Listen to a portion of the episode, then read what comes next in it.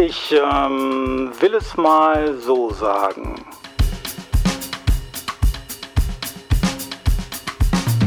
Auf der Suche nach Begriffen der direkten und versteckten Diskriminierung. Ein Podcast von Jörg Degenkolb-Dierli und Christoph Schönbach.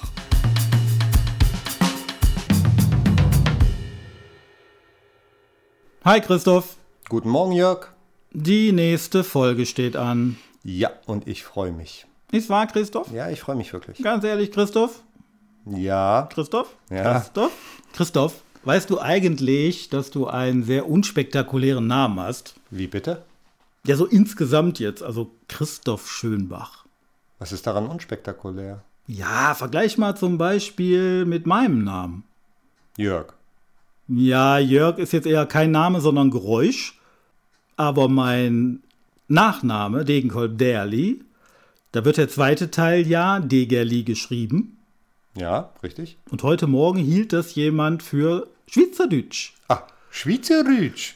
Und ich habe schon viele Interpretationen meines Namens gehört, aber die Person heute Morgen dachte, es handelt sich um ein Werkzeug in einer Schweizer Autowerkstatt. Gib mir mal den Degenkolb Degali, bitte. Genau, und ist das gut? Das ist sehr gut, das Ich- gefällt mir, das ist spektakulär. Wer kommt denn bei uns heute eigentlich zu Wort? Bei uns kommt heute kein Schweizer Werkzeug zu Wort, sondern Frau Gesine Altzweig und Herr Nkosi Mohindo. Jörg, das nächste Projekt, was wir zusammen machen, wird ein Ratgeber.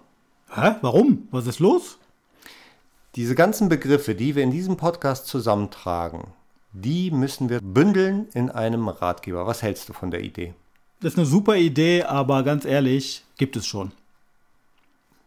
In diesem Internet? Ja, ich könnte dir einen Link schicken, wenn du willst. Der führt auf die Seite von Amnesty International. Und was finde ich dort vor? Da sind äh, Begriffe aufgelistet, die man verwenden sollte, um niemanden zu diskriminieren. Aber reicht das? Vielleicht wäre es ganz gut, mit jemandem zu sprechen und das in den Ratgeber reinzubringen.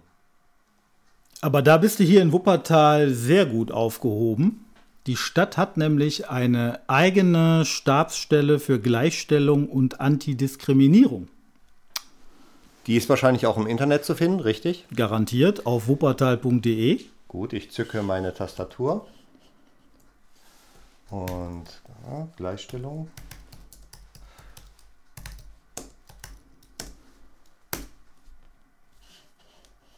Okay, da ist sie.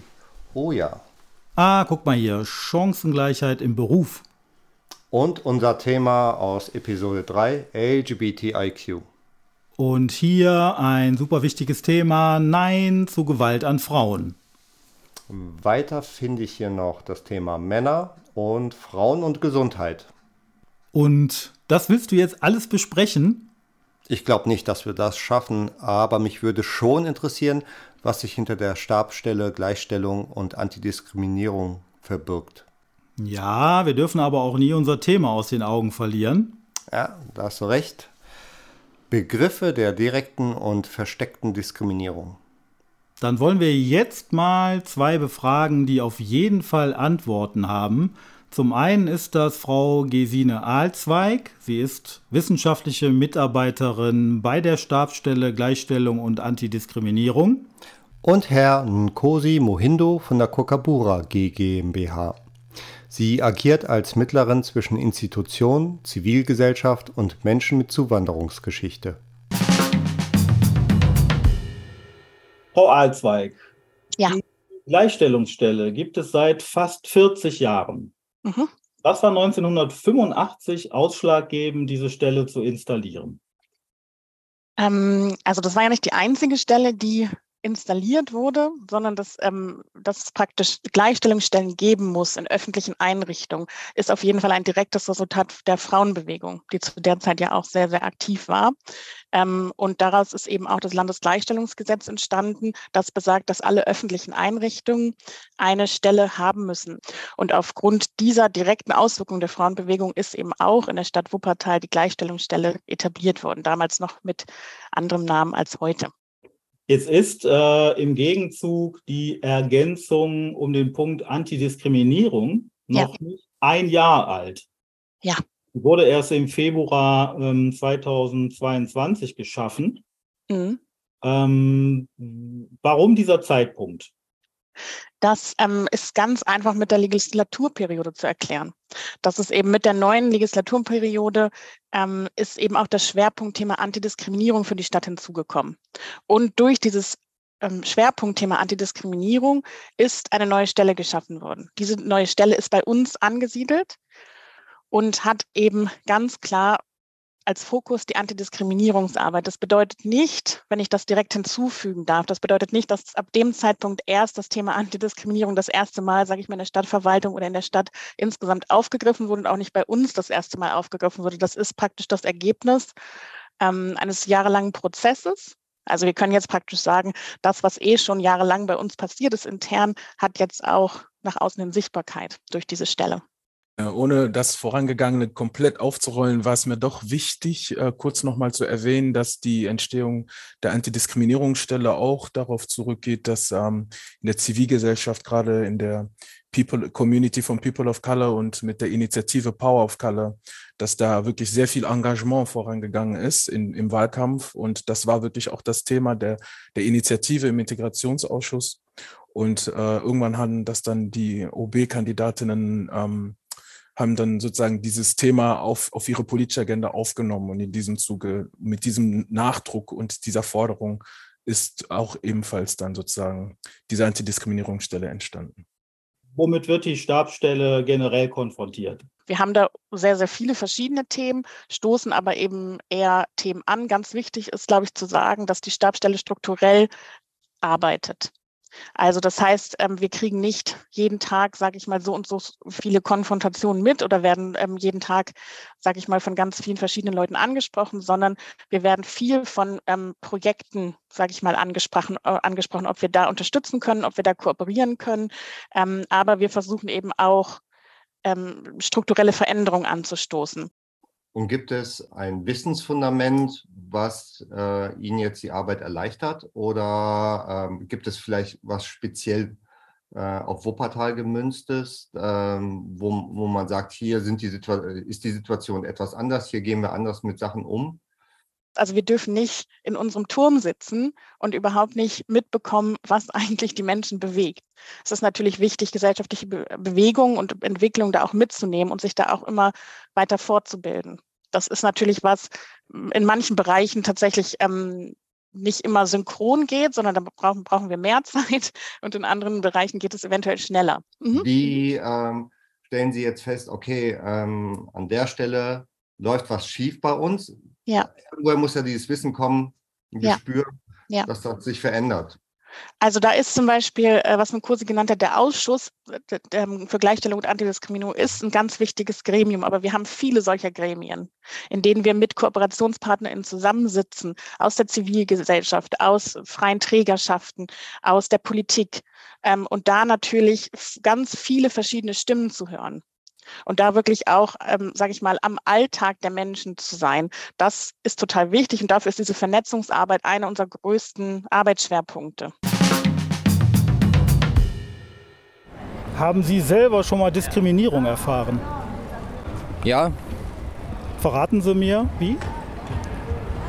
Ja, das war, wir hatten eine, eine, ähm, eine Französischlehrerin und die hatte was gegen Jungs oder Männer. Und ja, alle Jungs haben einfach eine ähm, generelle schlechtere Benotung gekriegt. Pauschal? Ja. Okay. War das hier in der Stadt? Das war hier in der Stadt. Verraten Sie mir wo oder lieber nicht? Ich weiß nicht, ob es die noch gibt, das ist jetzt schon echt lange her, aber das war in der Realschule Leimbacher Straße. Haben Sie selber schon mal Diskriminierung erfahren? Ja, klar. In welchem Bereich war das, wenn ich fragen Ja, ich glaube, es geht eher so um die Herkunft. Okay. Rassismus eher. Ist das. Ja, also. Und das war verbal oder war das? Ja, ja, ja, ja. Haben Sie selber schon mal in irgendeiner Form Diskriminierung erfahren? Abgrenzung, Ausgrenzung? Ja, einmal. Möchten Sie ein Beispiel, also das Beispiel nennen oder? Ja, das war beim Zahnarzt und äh, ja, hm, spiel lieber nicht. Okay. Ist mir dann peinlich. Haben Sie selber schon mal Diskriminierung erfahren? Definitiv ja. Wollen Sie verraten, in welcher Form? Oder? Ähm, ich bin selber ein Teil der Community und äh, habe das in der Schule extrem miterlebt. Verraten Sie mir noch Ihr Alter. Ich bin 16. Haben Sie selber schon mal Diskriminierung erfahren? Nein. Haben Sie selber schon mal, unabhängig davon, Diskriminierung erfahren? Ja. Verraten Sie mir in welcher Form? Äh, in unterschiedlicher Form. Also einmal, ähm, ich ähm, selber bin halt bisexuell, ähm, auch in die Richtung. Einmal ähm, mein Körper, ich bin, entspreche halt nicht der Norm. Ähm, ich habe Legasthenie, bin deshalb schon als dumm und blöd bezeichnet worden. Ähm, ja, das sind so die ersten, die mir einfallen. Haben Sie selber schon mal in irgendeiner Form Diskriminierung erfahren? Jeder erfährt Diskriminierung. Haben Sie ein Beispiel? Also für sich jetzt? Ähm, Ausgrenzung, Abgrenzung? Ja, also ähm, ich habe äh, polnische Verwandtschaft und es gibt halt eben Witze, ne? Also äh, über Polen, ne? Diebstahl etc. Also irgendwie kriegen wir es alle mit, egal woher. Okay, dann würde ich jetzt gerne zur aktuellen gesellschaftlichen Debatte übergehen, vor allem zu dem Begriff äh, Wokeness. Vielleicht auch die Frage nochmal ähm, an Sie beide richten. Ähm, es gibt natürlich mehr als nur zwei Lager in der Bevölkerung, aber ich möchte mal ähm, zwei Lager nennen. Das eine Lager würde ich mal beschreiben, äh, das sind Menschen, die versuchen, politisch korrekt, ähm, antidiskriminierend zu denken, zu handeln, zu leben. Die würden sich selber wohl am ehesten als äh, woke bezeichnen. Auf der anderen Seite wird dieser Begriff von dem anderen Lager herabwürdigend verwendet vergleichbar mit äh, dem deutschen Begriff Gutmensch. Das heißt, Menschen, die nicht so viel Wert darauf legen, äh, sich politisch korrekt zu verhalten, zu leben, mit ihren Mitmenschen umzugehen, würden eher mit dem Finger auf jemanden zeigen und sagen, so, das ist einer von den, von den Woken. So. Wie beurteilen Sie diese Debatte speziell um diesen Begriff und vielleicht noch andere Begriffe? Vielleicht ist es schon erstmal wichtig zu verstehen, wo dieser Begriff einmal herkommt. Ja, er hat wirklich auch seine Ursprünge. Man könnte Markus Garvey nennen, das ist ein Panafrikanist. Also Panafrikanismus ist so dieser Gedanke der Einheit der afrikanischen ähm, Staaten oder Gesellschaften, dass sie zusammenkommen.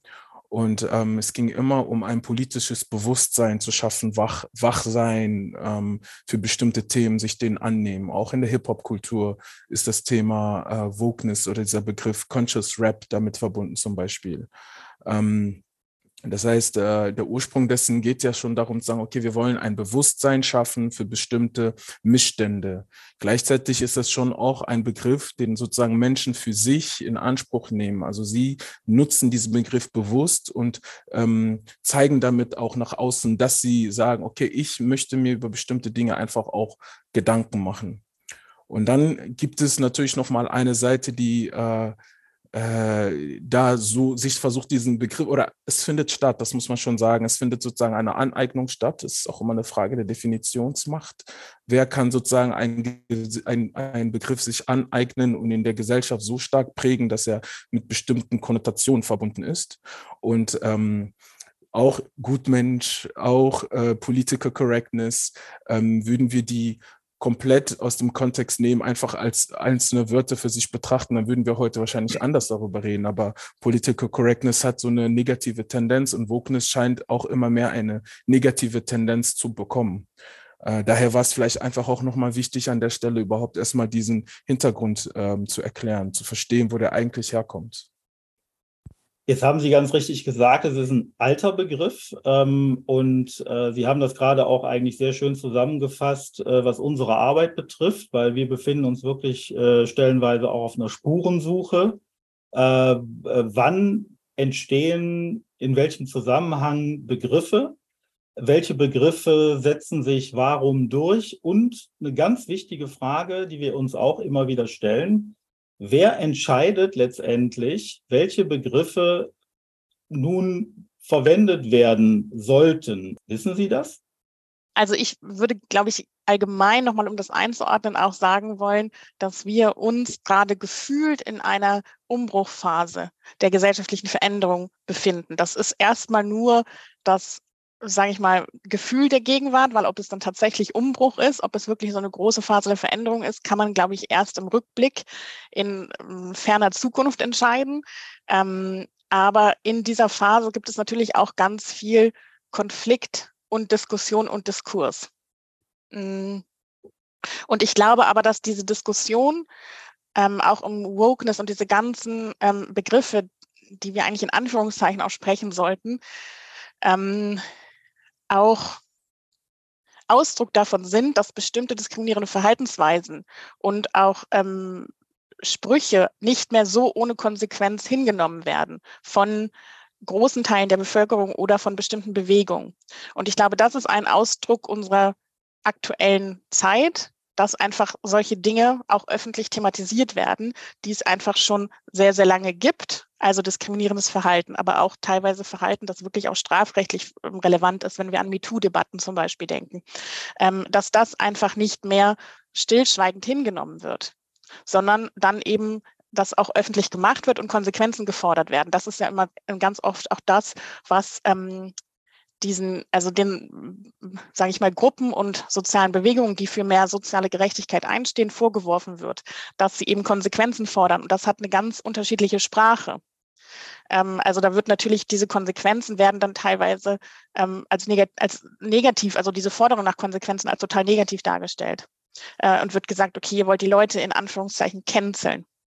So, das sind dann die Leute, die ja auch ganz viel durch Talkshows gehen und sagen, sie sind gecancelt worden, wo man ja eben auch sehen kann, okay, sie haben immer noch die gleichen Plattformen. Ähm, und ich glaube, mir wäre da wichtig, bei dieser Debatte ganz vorsichtig zu sein, in welchem Kontext diese Begriffe benutzt werden, weil sie nämlich auch mh, hm, sehr stark von rechten Parteien geprägt werden. Ähm, ich kann jetzt nicht sagen, diese eine Person entscheidet, wie Begriffe benutzt werden. Aber es ist schon so, dass in bestimmten medialen Kontexten eine Art und Weise, Begriffe aufzunehmen und anzueignen, sehr gerne mitgenommen werden. Also dass es eben auch gerade von rechter Seite ganz ähm, starke Strategien gibt, wie mediale Diskurse geprägt werden. Und diese Strategien werden auch oft von der sogenannten, die wir auch kritisch betrachten müssen, gesellschaftlichen Mitte. Also wir müssen nicht die Mitte an sich gesellschaftlich betrachten, sondern wie davon gesprochen wird, weil da auch praktisch unterstellt wird, es gibt diese allgemeine Meinung, die, ähm, die man haben sollte. Und das wird dann oft auch von, sage ich mal, nicht rechten Medien aufgenommen wie da der Diskurs angestoßen wird. Und da, ähm, glaube ich, sollte man sehr, sehr vorsichtig sein. Zum Beispiel auch Wokeness oder Woke ähm, oder die Wokeness-Debatte dann einfach so als gegeben zu übernehmen und weiterzutragen, sondern immer zu hinterfragen, genau das, was wir jetzt gerade machen, ähm, wie entsteht so ein Diskurs. Würde vielleicht nochmal ähm, das, das auch nochmal aufgreifen. Und zwar, also wer, wer bestimmt letzten Endes äh, Menschen, die in Medien stehen und äh, das ähm, Wortführerinnen sind, Entscheidungspersonen, äh, die Politik. Ich glaube, es gibt viele Akteure, die ähm, die Möglichkeit haben, bestimmte Dinge einfach zu entscheiden und in die Welt zu setzen und dass die Gesellschaft Wörter auch einfach aufgreift. Mm, es könnten auch Gremien sein, die etwas bestimmen und die Gesellschaft greift ein Wort nicht auf und dann passiert auch einfach nichts. Ähm, ist also auch die Frage, wer hat die Möglichkeit, bestimmte Begriffe in die Gesellschaft oder in die Welt zu setzen und so durchzusetzen, dass sie angenommen werden oder angewendet werden, egal in welche Richtung. Also mein Themengebiet ist ja Antirassismus, Antidiskriminierung.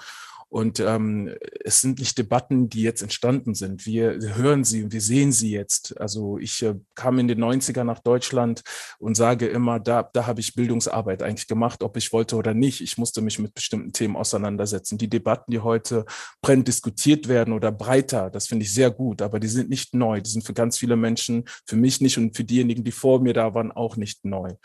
Und ähm, viele, Begr äh, viele ähm, Debatten, wenn ich dann darauf komme, oder Diskurse konnten nie wirklich geführt werden, weil man bestimmte Themen, also nicht benennen konnte. Man, man braucht, um bestimmte Dinge zu, zu benennen, zu, zu, zu debattieren, muss man sie erstmal erfassen, mit Begriffen ähm, sozusagen zusammentragen, greifbar machen, damit man überhaupt in den Diskurs geht. Ich glaube, die Begriffe, die können sich auch noch 20 Mal ändern. Und auch wenn wir das Thema Wokeness besprechen, es ist immer wichtig zu verstehen, was sich eigentlich dahinter verbirgt und nicht eigentlich auf dieser Begriffsebene zu verharren und auf dieser linguistischen Sprachlinguist. Das ist auch wichtig, aber dann müssen wir verstehen, wo, wo, wo stehen wir, wenn wir uns auf dieser begrifflichen Ebene auseinandersetzen. Dann ist es auch wichtig. Ähm, aber wenn wir von der Gesellschaft reden, dann müssen wir immer verstehen, warum Menschen bestimmte Dinge für sich einfordern und was da eigentlich sich dahinter verbirgt, welche Wünsche, welche äh, äh, Bedarfe, welche Betroffenheiten. Das ist das, was eigentlich sehr viel stärker behandelt werden müsste und weniger das Verharren auf diesen Begriff, auf diese, auf diese Begrifflichkeiten, weil dann setzt man so viel Energie frei für etwas, was überhaupt nicht weiterbringt, weil man, setzt, man beschäftigt sich mit nackten Begriffen, die sich wiederum ändern werden, anstatt sich mit den eigentlichen Herausforderungen auseinanderzusetzen. Genau. genau, aber das, das wäre mir auch total wichtig als Ergebnis, dass eben, ähm, und das, da müssen wir auch in, also müssen wir auch, sage ich mal, in Gruppen, die sich schon mit Antidiskriminierung beschäftigen, immer wieder auch ähm, darauf hinweisen und, glaube ich, auch gemeinsam gucken, dass eben Begriffe nicht einfach ungefragt übernommen werden. Jörg, nach diesem Interview ist mir klar geworden, das mit dem Ratgeber ist keine gute Idee. Warum nicht? weil man sich mit den Begriffen beschäftigen muss. Sie einfach irgendwo aufzuschreiben und kurz zu erklären, reicht nicht aus. Also mich erinnert das Ganze an Episode 1. Inwiefern? Da haben wir ganz am Anfang festgestellt, wow, das ist ein Berg. Und das ist ja geblieben, aber... Ja, wir haben nach jetzt mittlerweile vier Episoden den Berg ein gutes Stück bezwungen. Richtig, und ich bin weiterhin davon überzeugt, dass wir bis auf den Gipfel kommen. In der nächsten Folge sprechen wir über das Thema Antisemitismus mit Dr. Ulrike Schrader von der Begegnungsstätte Alte Synagoge Wuppertal und mit dem Bereichsleiter Fachbereich Antisemitismus bei der jüdischen Kultusgemeinde Wuppertal, Gabriel Goldberg.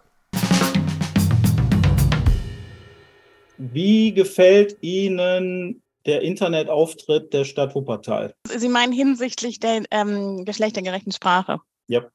Auch da, glaube ich, würde ich sagen, wir sind in einem Prozess. Danke. Ich ähm, will es mal so sagen. Auf der Suche nach Begriffen der direkten und versteckten Diskriminierung. Ein Podcast von Jörg Degenkolb-Dierli und Christoph Schönbach. Dieser Podcast wird gefördert vom Bundesministerium für Familie, Senioren, Frauen und Jugend im Rahmen des Bundesprogramms Demokratie Leben. Die Veröffentlichung stellt keine Meinungsäußerung des Bundesministeriums für Familie, Senioren, Frauen und Jugend oder des Bundesamtes für Familie und zivilgesellschaftliche Aufgaben dar. Für inhaltliche Aussagen tragen die AutorInnen die Verantwortung.